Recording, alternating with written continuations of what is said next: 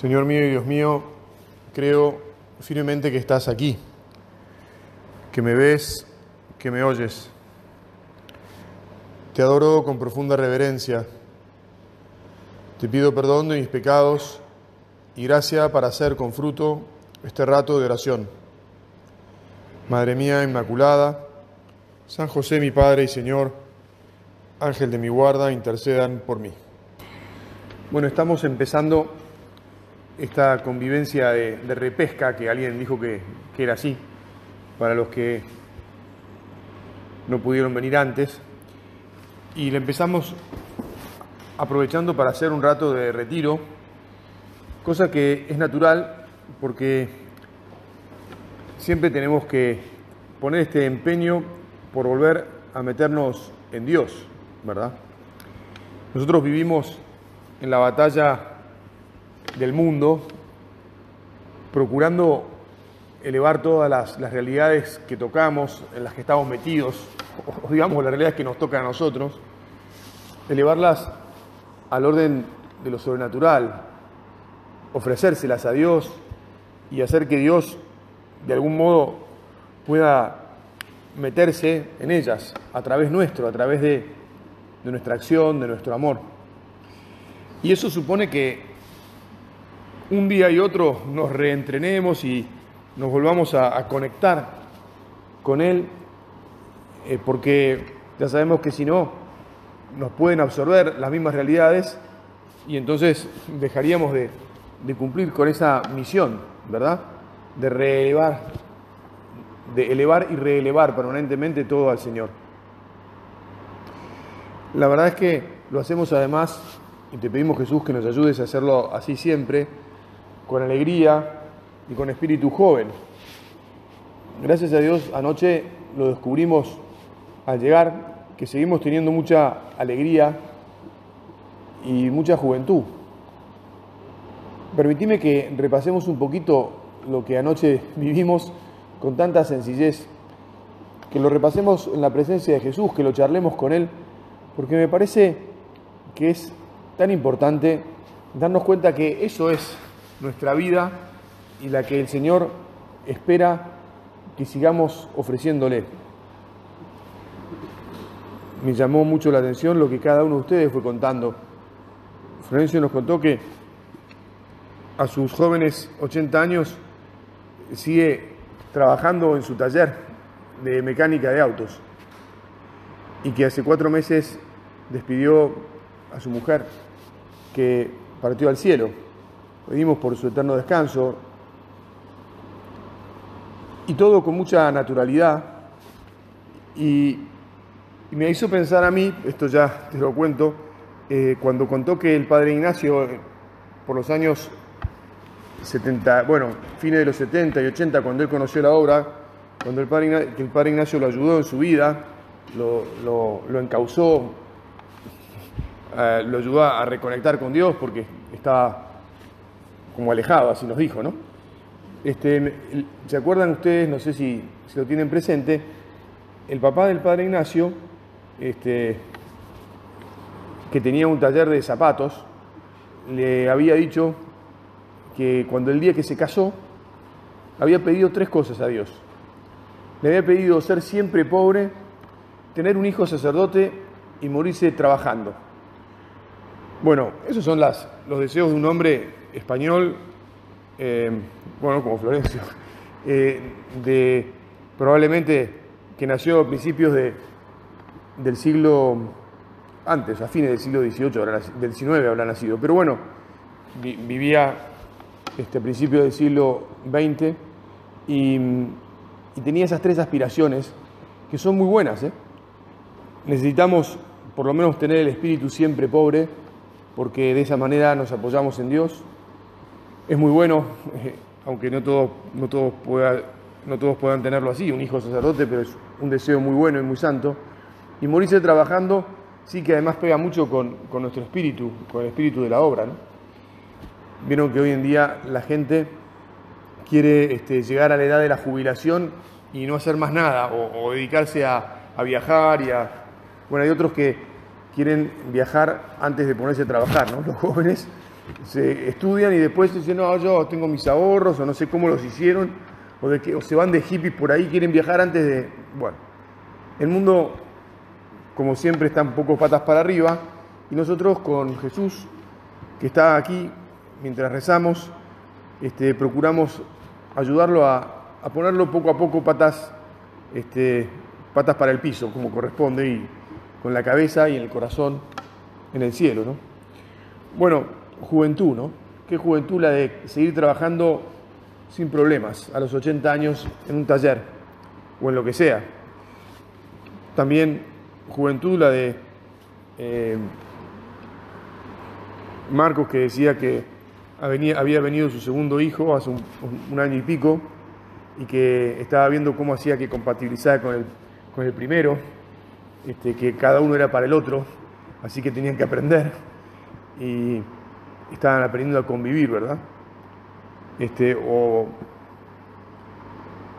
Ricky que nos decía que su mujer está embarazada del sexto y hablábamos de las cuotas de los colegios y, nos agarrábamos un poco la cabeza entre risas porque en el fondo el Señor siempre nos va a sostener, nos va a ayudar, nos va a permitir, si tenemos nuestra confianza puesta en Él, nos va a permitir a nosotros y a todo el mundo, ¿no? Darle a nuestros hijos, ustedes, ¿no? Sus hijos, yo no, eh, la, educación cristiana y el sostén eh, que mejor de todos. Y, a veces uno se arma problemas, el otro día hablando con, una persona en el hospital, me decía, mire padre, yo no sé si tengo miedo de, de, volver, era una mujer, de tener otro hijo, porque la verdad es que con tantas cosas que hay que ocuparse, no sé qué va a pasar. Bueno, yo la escuché, ella misma se iba contestando sola, iba diciendo, sí, tengo que confiar en Dios. Y... A ver, no es una confianza así este, descolgada de los, no sé, de las nubes. Pero es verdad, Señor, confiamos en vos. Confiamos en vos. Sé quien nos contó que hoy cumple tres meses su, su, primera hija, bueno, su cuarto hijo, pero su primera hija, y que le, les tiene a todos robados el corazón en su casa. Este, y Guillermo que no se cambia por nadie siendo tutor de chicos del colegio cuando ella tiene edad larga de ser abuelo, muy larga de ser abuelo. Y que las devoluciones que le habían dado los chicos en el colegio habían sido maravillosas, muy lindas. O José, que ha participado hace menos de una semana o dos en el Mundial de Básquet. Mundial de Básquet este, amateur y, ¿cómo se dice esto? Eh, no solo amateur, sino... Ah, no me viene la palabra cuando uno juega, cuando sigue jugando, este, bueno, de grande. Qué, qué bien, ¿no? Porque también nos decía que ahí procuraba acercar mucho a, a sus compañeros, a sus contrincantes, al Señor, hablarles de Dios, y cómo había muchos, también había otros que no, dijo, pero muchos que respondían y que estaban contentos que uno que lo invita a jugar de vez en cuando a Santa Fe es el primero que le dice, mira, estos son los horarios de misa en el que hay acá en la ciudad para que vos puedas ir, porque lo conoce y porque hay mucha amistad entre ellos. Bueno, vos dirás, padre, ¿por qué es que hace esta descripción de lo que ayer eh, todos escuchamos y compartimos? Porque esto es lo importante. Lo importante es la vida de todos los días que tenemos en nuestras manos para ofrecerle a Dios. Lo importante es que con la alegría, con el buen espíritu eh, que el Señor va poniendo en nuestro corazón porque procuramos estar cerca tuyo, Jesús, vayamos eso, dejando que Dios toque cada realidad y la haga, le dé un sentido sobrenatural, un sentido maravilloso, el sentido que tienen todas las cosas cuando Dios está ahí. Eso es lo que nosotros estamos llamados a hacer. Y entonces hoy hay retiro mensual y yo te invito a que en esta mañana procures anotar, o bueno, pensar, meditar sobre lo que tenés cada día en tus manos, detenidamente, con cuidado y le pidas al Señor luces para ver cómo seguir, conectando cada una de esas cosas más y más con Él. Cómo seguir sirviendo a las almas, a los demás, en cada circunstancia de tu vida. Cómo alabar a Dios con sencillez, ocultamente, en silencio, en silencio, sin este, andar haciendo alaracas o sin pensar que lo, lo, que yo hago es, lo, no sé qué cosas. Tampoco creo que ninguno vaya por la vida pensando así, ¿verdad? Pero qué bueno es cuando estamos metidos hasta el fondo en, en lo nuestro, confiando completamente en el Señor y entonces contentos. Locos por Jesús, locos por la gente, felices, entregados, alegres, sirviendo a los demás, ¿no? También esto lo digo porque, como sabemos, eh, tal vez en, el último tiempo, eh, en la obra, ha habido bastante ruido de si, eh, con, de si el, el carisma este, tenemos que cuidarlo o no tenemos que cuidar. Bueno, por supuesto que el carisma lo tenemos que cuidar y que entonces si este, la configuración jurídica, de si esto, si lo otro, preocupaciones que está bien, no vamos a decir que no tendrán, no tienen su importancia, pero que no nos deben eh, desenfocar. El Papa nos ha indicado que cuidemos lo nuclear, y lo nuclear es lo que venimos diciendo. Lo nuclear es que estemos cada día más conectados con Jesús, como el Padre nos escribió en el año, en febrero del 17, cuando un, mes después de que fuera elegido, menos un mes después que fuera elegido para, para suceder a don Javier, para suceder en definitiva a nuestro Padre, para guiarnos en el servicio de las almas, en el servicio de la iglesia. Eh, y para que sigamos haciendo en el mundo este, bueno, esta siembra de amor en lo cotidiano, esta siembra de amor en lo, en lo que cada uno tiene en sus manos.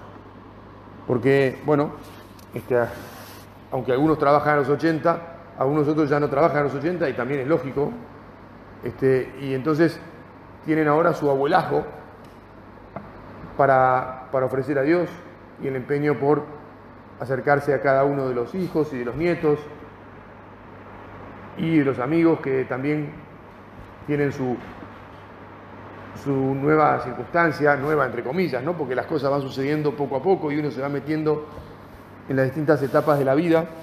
Bueno, y están los que, como decíamos un rato, están teniendo sus hijos y, y hay una novedad este, maravillosa y una exigencia importante cada vez que que Dios regala un nuevo hijo y no sé, con las circunstancias actuales en nuestro país, con estas elecciones y, bueno, la tan mentada crisis de la que todo el mundo habla, también tenemos que acomodarnos. No hay plata, les aviso, no hay plata, entonces hay que... Padre, esto es de lo que estamos, lo que tenemos que rezar, y sí, lo que tenemos que rezar es cómo poner a Jesús en cada cosa. En esa carta el Padre eh, decía, redescubrir con luces nuevas el valor cristiano y antropológico de los medios ascéticos, es decir, de los, de los medios que todos los días nosotros procuramos poner para estar metidos en Dios y para ayudar a que otros se encuentren con Jesús. para llegar, decía, a cada persona en su integridad, en su inteligencia, en su voluntad, en su corazón, en las relaciones con los demás. ¿Ves? Lo pusimos en lo práctico y ahora te lo digo en, en cómo el Padre lo hablaba desde el punto de vista, si querés, general o, o teórico. Fomentar la libertad interior que lleva a hacer las cosas por amor